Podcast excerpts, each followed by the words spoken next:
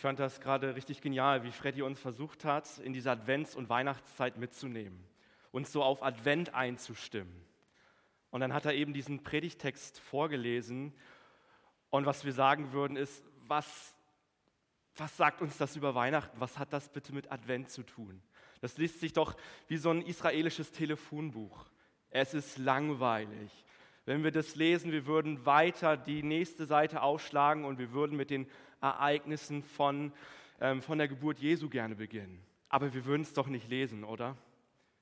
Ich glaube aber, dass diese, dieser Stammbaum, den, wir, den Freddy uns gerade vorgelesen hat, uns sehr wohl etwas über Weihnachten und diese Adventszeit verrät. Und ich darf euch deswegen begrüßen zu dieser Adventspredigtreihe, die Weihnachtsfrauen. Der Titel, wie Freddy hat, wie, schon, wie er schon eben gesagt hat, der klingt ein bisschen eigentümlich, aber wir wollen uns in dieser Adventszeit mit den Frauen in dieser Weihnachtsgeschichte beschäftigen, in diesem Stammbaum von Jesus Christus. Denn es ist ja interessant, dass Matthäus nicht gleich mit den Ereignissen der Geburt von Jesus Christus beginnt, sondern er fängt mit diesem Stammbaum an. Und wir müssen uns vorstellen, dass so ein Stammbaum damals vielleicht so ein bisschen zu vergleichen ist mit einem Lebenslauf, mit so einem Curriculum vitae. Also so einem Bewerbungsschreiben, wo du hineinschreibst, was du alles vielleicht schon gelernt, gemacht und erreicht hast. Und im Lebenslauf, da wird ja dann deutlich, okay, was der Einzelne vorzuweisen hat, erreicht hat. Jetzt müssen wir aber wissen, dass es damals so ein bisschen anders war. Es zählte nicht so sehr, was der Einzelne geschafft hat oder erlebt hat, sondern es zählte vor allen Dingen seine Herkunft. Die Familie war entscheidend, der Name, die Reputation, welche Vorfahren hattest du? Und Matthäus, der Evangelist, der macht uns hier aufmerksam und sagt, Leute, versteht, woher Jesus kommt. Versteht, aus was für einer Familie er kommt. Und zugleich ist es auch sehr, sehr untypisch, dass hier einige Frauen genannt werden. Also wir haben gerade hier von Ruth zum Beispiel gelesen. Aber am Anfang, da hätten wir vielleicht eher an eine bekanntere Persönlichkeit gedacht, so wie vielleicht Sarah. Aber hier werden in diesem Stammbaum von Jesus Christus Namen von Frauen genannt, die eigentlich einen sehr, sehr zweifelhaften Ruf hatten. Eine Lebensgeschichte mit einem Bogen, wo wir sagen würden, wow, okay, wie, wie passt denn das bitte zusammen? Und heute Morgen soll es um die Heimatlose, um die Witwe Ruth gehen. Du kennst vielleicht die Momente in deinem Leben, wo du sagst, da ist doch der Wurm drin. Du denkst, es, es müsste doch eigentlich funktionieren und es funktioniert nicht. Du hoffst und denkst und es braucht eine Lösung für den Moment und dann passiert gar nichts. Nichts. Stillstand. Die Geschichte von Ruth heute Morgen, das ist so eine Geschichte von Hoffnung im Angesicht von eigentlich Hoffnungslosigkeit. Es ist ein Bericht von der erstaunlichen Fürsorge Gottes und Gnade. Und es ist eigentlich eine Geschichte, wo man sich die Frage stellt, Gott, wo, wo bist denn du in dieser Geschichte? Und trotzdem entdeckt man auf einer sehr wundersamen Art und Weise die Handschrift Gottes in dieser Geschichte mit Ruth. Und es ist klasse. Die Geschichte beginnt mit Chaos, mit Elend, mit Ruin. Und es betrifft nicht nur Ruth, sondern auch ihre Schwiegermama und auch ihre Schwägerin. Und ihre Schwiegermutter, die heißt Naomi, ihre Schwiegertochter heißt Orpa. Und ich möchte an den Anfang mit euch gehen. Was ist eigentlich passiert? Eine ganze Familie hat damals versucht, der Hungersnot in Israel zu entkommen. Sie haben entschieden, wir gehen in das Nachbarland Moab und wir versuchen irgendwie dort durchzukommen. Jetzt muss man aber wissen, dass Moab ein schwieriges Land war. Moab war damals grundverfeindet mit Israel und es ist, wir würden eher sagen, im Beziehungszustand, es ist kompliziert. Und zuerst würden wir sagen, es läuft. Es läuft gut. Aber dann passiert Folgendes. Der Familienvater und seine beiden Söhne sterben. Die beiden Söhne sind verheiratet und so ist die Witwe Naomi plötzlich mit ihren beiden Schwiegertöchtern in einer verzweifelten Situation. Naomi ist so grässlich, dass sie oder so grässlich versagt, verzagt, dass sie sagt, nennt mich bitte nicht länger Naomi, nennt mich Mara. Denn Gott, der Allmächtige, hat mir ein schweres Schicksal gegeben, auferlegt. Und das, was Mara bedeutet, ist bitter, Bitterkeit. Naomi ist bitter. Ich glaube, dass es relativ typisch ist, in solchen Momenten Gott anzuklagen, zu sagen, Gott, was hast du mit mir gemacht? Gott, was soll das Ganze? Gott, willst du mich fertig machen? Was ist das Ganze hier? Gott, du, du kannst mich wohl auch nicht ausstehen, oder? Den Schluss, den sie für sich zieht, ist, dass sie zu ihren Schwiegertöchtern sagt, mir geht es so elend. Liebe Schwiegertöchter, das, was ihr am besten tun könnt, ist, dass ihr in eurem Land bleibt. Vielleicht behandeln euch eure Götter besser als mein Gott mich. Ich versuche mich irgendwie zurückzugehen, durchzuschlagen. Ich gehe wieder zurück in das Land meiner Familie. Ihr bleibt hier. Ich bin alt, ich will zurückgehen. Ihr habt vielleicht noch eine Chance zu heiraten, eine Familie zu gründen. Und die Situation ist zum Verzweifeln. Und ich glaube, wir müssen uns vielleicht für den Moment einmal vor Augen halten, was das damals für eine Frau bedeutet hat. Wenn du damals keinen Ehemann hattest, dann hattest du keine Rechte. Dann konntest du nicht erben. Du hattest keine Chance, irgendetwas zu erreichen. Du warst ganz unten an der Leiter oder in der Leiter der Gesellschaft. Dein Leben war in Gefahr. Du wusstest nicht, wie du vielleicht den nächsten Schritt machen solltest in deinem Leben. Und bis zu diesem Zeitpunkt können wir vielleicht festhalten, dass Ruth eigentlich am Tiefpunkt ihres Lebens angekommen ist. Ihr Mann ist gestorben, sie ist eine junge Witwe und mit, somit hat sie eigentlich auch kein Leben, wo irgendwie noch ein Stück oder ein Funken Hoffnung ist.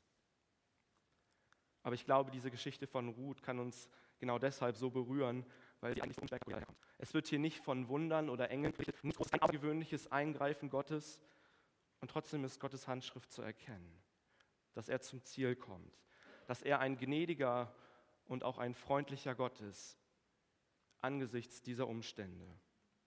Und wir müssen im Kopf hier geht es nicht um eine normale Frau, sondern hier geht es um eine moabitische Frau, die, die nicht so eine Frau ist, dass sie sagt, ich, ich schaffe das.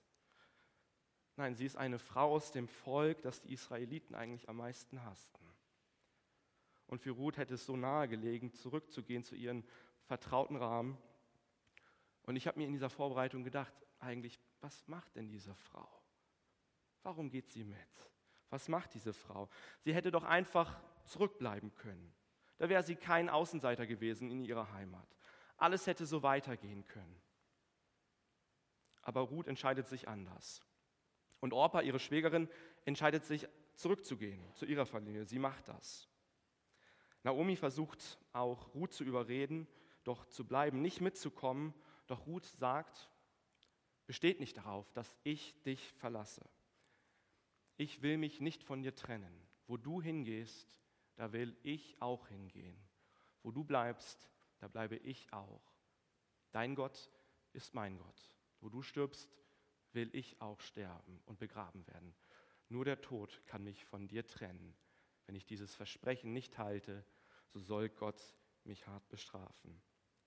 Was wir hier lesen, ist, finde ich, einer der schönsten Worte in der Bibel, voller Fürsorge, voller Loyalität und Verbindung. Ruth sagt zu ihrer Schwiegermutter, ich bleibe bei dir. Ich tue das, was du auch tust. Ich bleibe bei dir, auch wenn du bitter und verzweifelt bist. Wenn du verzweifelt bist und sogar sauer auf Gott, trotzdem bleibe ich bei dir. Ich werde nicht weggehen. Ich werde mit dir gehen und es gemeinsam mit dir durchstehen. Und das verspricht sie ihrer Schwiegermutter. Ich weiß nicht, ob du verheiratet bist. Manche von uns sind verheiratet. Ich weiß nicht, wie dein Verhältnis zu deiner Schwiegermutter ist. Das kann ja manchmal kompliziert sein. Und ich weiß nicht, ob du zu deiner Schwiegermutter sagen würdest, da wo du hingehst, da gehe ich auch hin. Für eine kurze Zeit würden wir vielleicht sagen, ja, vielleicht.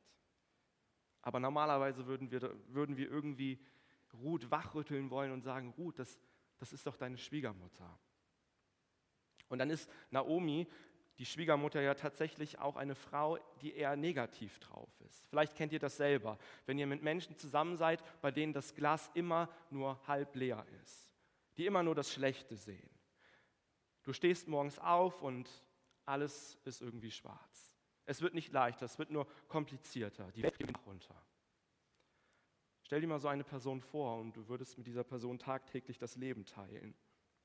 Ruth ist mit so einer Frau unterwegs und sie entscheidet sich, bei ihr zu bleiben.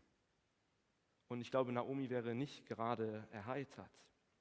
Ich habe mir gedacht, Naomi ist nicht so eine Person, die wir, ich sag's mal, auf eine Evangelisation, auf eine Veranstaltung mitnehmen würden, die Werbung für Gott, für Jesus macht. Sie ist nicht so der Prototyp, wo wir sagen würden, so wie dein Leben ist, so ein Leben will ich auch haben, oder? Da würden wir ins Grübeln kommen. Überlegt mal, was aber vielleicht passiert wäre, wenn Ruth Naomi an dieser Stelle verlassen hätte. Vielleicht hätte Naomi aufgegeben und sie wäre gestorben.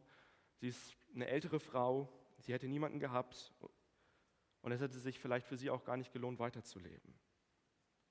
Aber Ruth entscheidet sich, dran zu bleiben, diesen Weg mit ihr zu gehen, auch wenn er seltsam ist. Sie sucht nicht die Distanz, sondern die Nähe zu ihrer Schwiegermutter. Und ich will das an diesem Punkt noch, noch mal ein bisschen vertiefen und uns verständlich machen. Manchmal ist es so, dass wir vielleicht mit Menschen unterwegs sind, die sagen, hey, christlicher Glaube, was, was habe ich denn davon? Also mach mir doch bitte mal deutlich, was ist denn wirklich der Vorteil davon? Überzeug mich, gib mir, gib mir ein Argument, dass, dass mein Leben ein bisschen besser wird, so der Glaube als ein Bild für so eine Wohlfühloase, aber die Situation von Ruth, die ist ja komplett anders. Sie, sich, sie entscheidet sich in einer, in einer Situation, an ihrem Glauben festzuhalten, Vertrauen zu haben, wo die äußeren Umstände, die Rahmenbedingungen nicht dafür sprechen, dass dieser Gott irgendwie so toll wäre. Aber Ruth sieht, was dieser Gott mit Naomi gemacht hat. Und trotzdem, und das imponiert mich selber so, dass sich Ruth entscheidet, bei Naomi zu bleiben. Und sie macht es richtig gut. Sie geht Schritte des Vertrauens. Im Neuen Testament, da hat jemand mal zu Jesus gesagt, Jesus, wohin sollen wir gehen? Was, was ist denn eigentlich die Alternative? Und dann ist die Einsicht da. Nein, nur du hast Worte des ewigen Lebens. Ich weiß nicht, wie deine Lebensumstände im Augenblick sind. Vielleicht findest du dein Leben im Augenblick eher kompliziert und schmerzhaft und du denkst, Gott, wo bist du eigentlich? Ich muss tatsächlich zugeben, dass ich das Leben aktuell als kompliziert empfinde. Aber ich will an diesem Gott festhalten und ich will auch euch ermutigen, haltet an Gott fest. Gerade wenn es vielleicht schmerzvolle Situationen sind und du denkst, ich flippe aus, es geht nicht mehr glaube, in solchen Situationen ist Ruth uns hier ein echtes Vorbild, ihr es gleich zu tun und zu sagen, ja, und jetzt erst recht. Gerade weil doch die äußerlichen Umstände in unserem Leben vielleicht so sind, nicht schön sind, gebrochen, schmerzhaft, vertraue ich und halte fest. Ich vertraue ihm und mache das, was er sagt. Und ich richte mich nicht aus nach dem, was vielleicht meine Umstände zu mir sagen. Die Geschichte geht weiter. Ruth bleibt bei Naomi und beide gehen sie jetzt nach Bethlehem. Aber die Frage ist ja tatsächlich, wie werden diese Frauen überleben? Es sind zwei mittellose Frauen. Jetzt ist es so, Naomi kommt aus diesem Land und sie kennt ein bisschen dieses Sozialsystem damals in Israel. Es ist Erntezeit. Und das ist für diese beiden Frauen damals ein enormer Vorteil. Das dritte Buch Mose, das können wir darin nachlesen, hat angeordnet, dass die Armen bei der Ernte Korn sammeln dürfen. Und das ist das Korn, was die Erntearbeiter damals verloren haben, was sie übersehen haben, dass sie eben nicht alle Felder bis in die Ecken abgegrast und abgeschnitten haben, geerntet haben, sondern dass bewusst auch etwas noch bleibt für die Armen. Und im dritten Buch Mose heißt es dann so, wenn ihr die Getreideernte einbringt, sollt ihr eure Felder nicht bis ganz an den Rand abmähen und keine Nachlese halten. Auch in euren Weinbergen soll es keine Nachlese geben. Sammelt die Trauben am Boden nicht ein, sondern überlasst es den Armen und den Fremden. Ich bin der Herr, euer Gott. Also macht sich auch Ruth auf, um an den Ecken irgendwie noch ein bisschen Korn zu finden, irgendwie Nahrung zu suchen für sich und auch Naomi. Und jetzt ist es so, sie landet zufällig auf dem Feld von Boas, einem Mann, der sehr, sehr wohlhabend ist, der einen guten Ruf besitzt. Und zufälligerweise ist das sogar auch ein ein naher Verwandter von Naomi und er ist freundlich, er ist großzügig. Und er achtet auch immer darauf, dass Ruth ordentlich etwas mit nach Hause nimmt ähm, zu essen an Korn. Und Ruths Reaktion auf, auf seine Freundlichkeit und Fürsorge ist folgende. Sie sagt, mein Herr, ich danke dir für deine Freundlichkeit. Deine Worte geben mir Mut und Hoffnung. Du schenkst mir deine Gunst, obwohl ich doch viel geringer als deine Mägde bin. Sie ist sich in dieser Situation bewusst. Dieser Mensch rettet uns gerade das Leben. Und dann gibt es hier diesen einen besonderen Moment. Wir müssen uns für den Augenblick vielleicht einmal vor Augen führen. Damals war es so, wenn ein Mann kinderlos stirbt, ist dessen Bruder verpflichtet gewesen, mit der Witwe einen Erben zu zeugen. Das klingt komisch für uns. Also wenn ein Mann kinderlos stirbt, ist dessen Bruder verpflichtet, mit der Witwe einen Erben zu zeugen. Das klingt absolut komisch vielleicht in unseren Ohren und es ist eine seltsame Aktion, aber in der damaligen Zeit und Kultur war es so üblich. Sie, es war so üblich, dass sozusagen die Witwe einen Nachkommen, eine Fürsorge für das Alte hatte, jemand, der sie versorgt. Und jetzt ist es so, Ruth macht sich auf zu Boas und bittet ihn, sie zu halten. Man kann da jetzt vielleicht nicht so viel rauslesen, aber ich glaube, dem Boas, dem gefällt das. Lest selbst, da heißt es, der Herr segne dich, rief Boas. Jetzt zeigst du noch viel mehr als bisher, wie sehr dir die Familie deiner Schwiegermutter am Herzen liegt.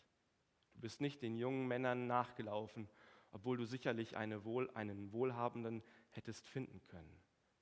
Du brauchst dir keine Sorgen machen.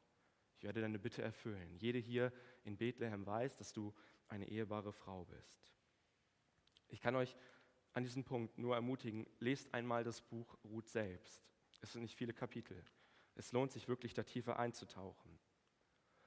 Und die Geschichte geht weiter, dass es noch ein paar vertragstechnische Zwischenkomplikationen gibt, denn am Ende gibt es tatsächlich jemanden, der eigentlich das Recht gehabt hätte, Ruth zu heiraten. Aber wir sehen, dass dieser Mensch eigentlich gar nicht so das Interesse hat, wirklich Ruth zu heiraten. Und so kommt es dazu, dass Ruth Boas heiraten kann. Wir sehen, am Anfang ist Ruth eine Frau, die eigentlich absolut hoffnungslos ist. Wir würden sagen, sie, sie war vielleicht so ein Korn in der Menschheitsgeschichte. Und trotzdem hat sie am Ende eine unheimliche Bedeutung für uns. Menschen predigen über diese Frau.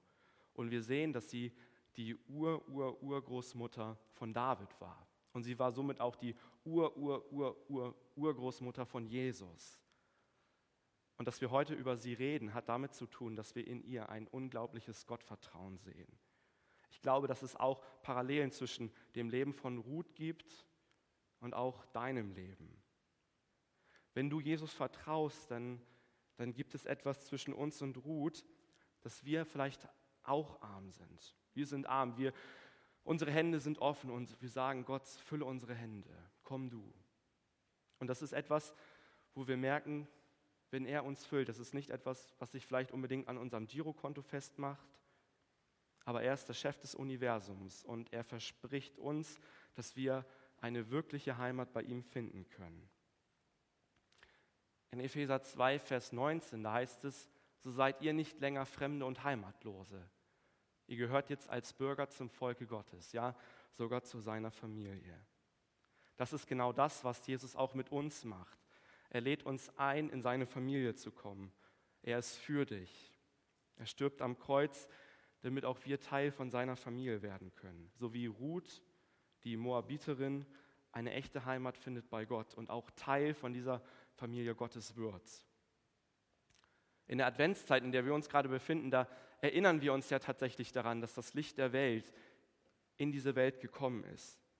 Es ist in diese Welt gekommen, um uns eine wirkliche Heimat bei Gott zu geben. Freddy hat das gerade so schön symbolisiert. Womit blasen wir unser Herz auf? Aber damit unser Herz wirklich fest wird in Gott, ist er gekommen, um uns seine Hand zu reichen. Und das sehen wir tatsächlich am allerdeutlichsten am Kreuz. Er ist gekommen, um unsere, unsere Schuld, unsere Fehler, unser Versagen, was wir haben, um dafür zu büßen. Und die Arme, Arme Gottes, die sind weit offen, damit auch wir in diese Familie Gottes hineinkommen können, damit auch du ein echtes Zuhause finden kannst. Wenn du heute Morgen vielleicht sagst, ich, ich will wie diese Ruth Teil von dieser Familie Gottes sein, dann möchte ich dich ermutigen, dann, dann sag es diesem Gott. Sprich, Sprich vielleicht ein einfaches Gebet. Gott wird dieses Gebet ernst nehmen. Vertrau ihm. Jetzt gibt es manchmal aber auch Situationen in unserem Leben, dass man vielleicht auf eine Person schaut und sagt, hey, diese Person, wie vielleicht eine Naomi, das ist nicht so ein leuchtendes Beispiel. Das ist nicht so gerade eine Werbung für Gott. Ich glaube, das kann passieren, aber es geht im Leben mit Gott eben nicht darum, was andere Menschen vielleicht tun oder sagen, sondern es geht darum, dass dieser Gott mit dir eine Verbindung haben will. Er will mit dir unterwegs sein. Er wirbt um dein Vertrauen. Und was ich von Ruth lerne, ist, dass er auch mein Herz bewegen will, dass ich anfange, andere so zu lieben, wie Gott mich liebt. Auch ich kann eine Ruth für andere werden. Ich glaube, es ist leicht, ein Freund für andere Menschen zu sein, in Zeiten, wo es sehr, sehr gut ist. Es ist leicht, ein Freund zu sein auf einer, auf einer Party, auf einer Geburtstagsfeier. Aber ich glaube, unsere Zeit aktuell schreit danach, dass wir vielleicht auch eine Ruth werden für andere Menschen. Dass wir menschliche Beziehungen nicht auseinanderbrechen lassen, nicht den Kontakt abbrechen. Man ist so versucht, vielleicht nicht mehr zuzuhören oder zu verstehen. Man will andere vielleicht nicht mehr respektieren oder annehmen. Aber Ruth ermutigt uns, Sei ein Freund, sei ein Freund des anderen, habe einen Blick für andere, die in Not sind. Lass deine Freundschaften nicht schleifen. Ich bin so dankbar, dass unsere Gemeinde so ein Ort ist, wo Menschen erlebt haben, was es bedeutet, so eine Ruhe zu sein. Und ich glaube, so eine Ruhe zu sein, das ist manchmal etwas ganz Unspektakuläres. Es ist vielleicht manchmal einfach so ein Anruf. Es ist manchmal einfach nur diese praktische Frage, wie geht es dir? Es ist vielleicht dieses Festhalten daran, ich gehe mit dir auch durch diese Situation. Ich halte daran fest. Vielleicht bist du heute Morgen auch in so einer Rutsituation und du kämpfst mit Schwierigkeiten in deinem Leben. Du sagst vielleicht, ich, ich arbeite zu viel. Du merkst vielleicht, wie, wie deine Beziehungen zu anderen Menschen schwierig geworden sind. Du merkst, wie dein Leben dir irgendwie aus den Händen gleitet und du, du kennst vielleicht dein Problem nicht, aber du merkst, irgendetwas ist doch, ist doch vielleicht los. Vielleicht sind es deine Emotionen, dass du den, die Wut oder auch den Zorn nicht in Zaum halten kannst, dass etwas in dir hochkommt, du genervt bist, wenn du irgendwie nur noch rausschaust. Was auch immer es ist. Ruth ist uns ein Vorbild.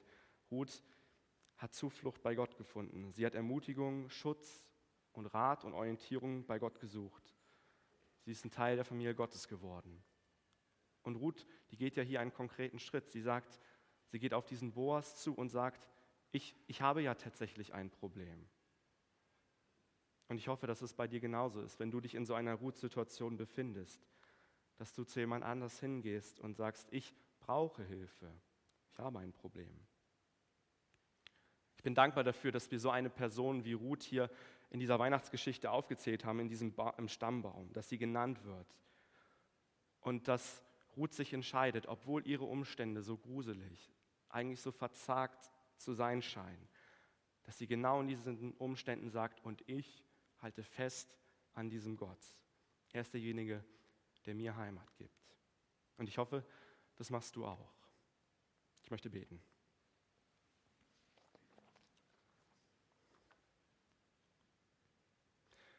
Unser großer Gott, ich will dir dafür danken, Herr, dass du derjenige bist, der in dieser Adventszeit auf diese Welt gekommen ist. Du bist derjenige, der uns zuspricht, dass du das Licht der Welt bist.